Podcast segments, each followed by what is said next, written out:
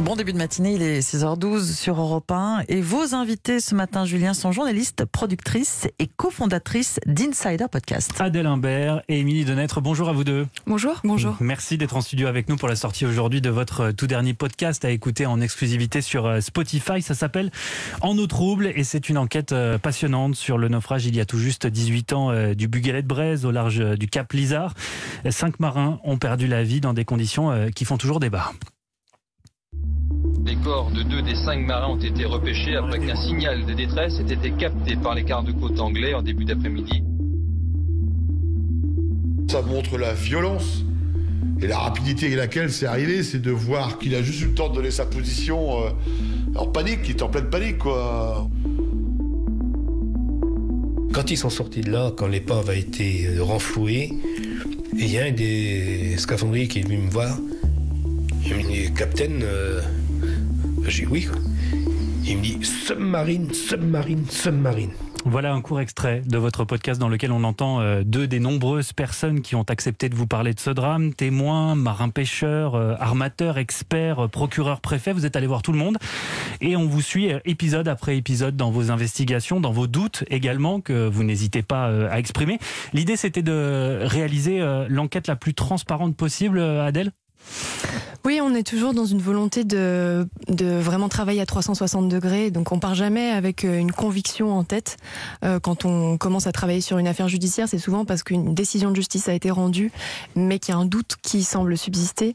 Et euh, à partir de là, voilà, on, on travaille par cercle concentré qu'on va retrouver toutes les personnes qui ont été impliquées à l'époque dans cette histoire-là. Et justement, est-ce que ça a été simple de rouvrir ce dossier 18 ans après, de rouvrir aussi les drames qui vont, les plaies qui vont avec, Émilie Denêtre? Une question qu'on se pose toujours. Est-ce qu'on fait plus de mal que de bien finalement? Et bon, ça, euh, c'est vraiment une question qu'on se pose. La plupart du temps, il y a quand même des gens qui nous mandate presque moralement, hein, j'ai envie de dire. Il y a quelqu'un, une famille, un témoin qui a envie de savoir, qui nous dit mais oui, il faut creuser, faut pas nous laisser là. Et puis à partir de ce moment-là, on a une manière de travailler qui fait que quand les gens ne veulent pas, parce que c'est trop douloureux et on peut l'entendre, on ne va pas plus loin, on va pas forcer. Et on prend aussi beaucoup le temps d'expliquer aux gens la manière dont on travaille, parce que effectivement, on travaille euh, en série, il y a du suspense à la fin de nos épisodes, nous utilisons le jeu, la première personne, hmm. et ça peut des fois un petit peu choquer les familles qu'on s'empare finalement aussi de ce drame. Donc c'est un travail qu'on fait aussi avant avec elle. Et si certaines euh, familles de victimes vous mandatent, c'est parce que, euh, il faut le rappeler, hein, dans cette affaire, euh, il y a eu un non-lieu définitif en 2016 en France. Quant à la justice britannique, elle a retenu l'année dernière la thèse d'un accident de pêche qui s'oppose à celle d'un accrochage avec un sous-marin. Elle vient d'où, Adèle Imbert, cette idée qu'un submersible pourrait avoir coulé le Bugalet de Braise? Alors c'est étonnant parce que c'est pas la première, en tout cas c'est pas la piste euh, qui est euh, immédiatement euh, privilégiée par les enquêteurs. Au départ, les gendarmes pensent que c'est un abordage par un cargo. une collision. Voilà, une collision avec un cargo voyou qui se serait échappé après. et en fait, cette piste du sous-marin, elle arrive un peu plus tard. Quelques jours après, on apprend qu'il y avait un exercice militaire de l'OTAN qui était en préparation sur la zone du naufrage avec plusieurs sous-marins, six sous-marins de nationalités différentes qui avaient prévu de rejoindre le, cette zone-là. Et donc vous avez méthodiquement, hein, c'est votre méthode, explorer chaque piste euh, et peu à peu euh, vous refermez des portes, comme on dit dans le jargon policier, notamment celle de l'accident de pêche, hein, qui est la thèse retenue euh, officiellement par la justice française. Oui, mais la thèse de la, de la croche, hein, le, fait que le bateau euh, finalement se serait accroché sur les fonds et serait resté coincé et ça l'aurait déstabilisé. Cette thèse, c'est celle qui est défendue par le BEA mer, le Bureau d'enquête et, accidents de, sur les accidents de mer. Et cette thèse, on va la, finalement, on va l'écarter parce que selon nous, euh, elle ne permet pas d'expliquer tous les éléments qu'on va retrouver. Elle ne permet pas d'expliquer la rapidité du naufrage, elle ne permet pas d'expliquer hein. voilà pourquoi les câbles donc qui relient en fait le bateau à son train de pêche sont retrouvés emmêlés. Elle ne permet pas d'expliquer euh, pourquoi les câbles qui sont pourtant des câbles d'acier de 2 cm sont pliés. Et en fait, c'est cette thèse, elle peut être logique théoriquement, mais elle ne purge pas tout. Et c'est pour ça qu'on l'écarte. Et à l'inverse, euh, qu'est-ce qui renforce l'idée qu'un sous-marin est à l'origine du drame selon vous? Alors, euh, ce qui renforce l'idée qu'un sous-marin est à l'origine de drame, ça, se déduit presque de ce que je viens de vous dire juste hmm. avant.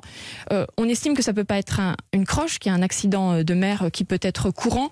Et il y avait donc des exercices militaires, il y avait des sous-marins qui étaient présents sur zone. Et les marins eux-mêmes, les marins pêcheurs qu'on va rencontrer, vont beaucoup nous parler euh, des sous-marins parce que cet accident, il a quelque chose d'extraordinaire pour eux aussi. Sauf que vos soupçons ne se portent pas sur les sous-marins qui devaient participer euh, à cet exercice de l'OTAN, mais sur un autre qui était là, mais pas de manière officielle, de manière secrète. N'est-ce pas, Adèle Imbert? Exactement. Euh, c'est vrai que notre travail a beaucoup consisté à, à écarter euh, tous les sous-marins euh, qui étaient sur cette zone-là, ou en tout cas qui devaient, encore une fois, rejoindre l'exercice euh, militaire de l'OTAN, ce qui peut être euh, peut-être un peu paradoxal. Euh, Mais nous, on, a vraiment fait ce travail de, voilà, de fermer ces pistes-là et pour resserrer sur la thèse d'un sous-marin espion qui expliquerait aussi les raisons pour lesquelles on ne sait toujours pas les circonstances exactes du drame, parce que ce sous-marin n'était peut-être pas censé être là. On n'en dit pas plus. La suite est à écouter sur Spotify. Donc, En eau trouble, c'est le nom de votre podcast passionnant. Je l'ai écouté tout ce week-end et je vous recommande, chers auditeurs, d'en faire de même au plus vite. Merci beaucoup, Merci. Adèle Imbert et Mégnie Denêtre, euh, de nous avoir euh, présenté en avant-première votre euh, travail, deux ans d'enquête donc sur l'affaire du Bugalet de Braise. À très bientôt. Merci.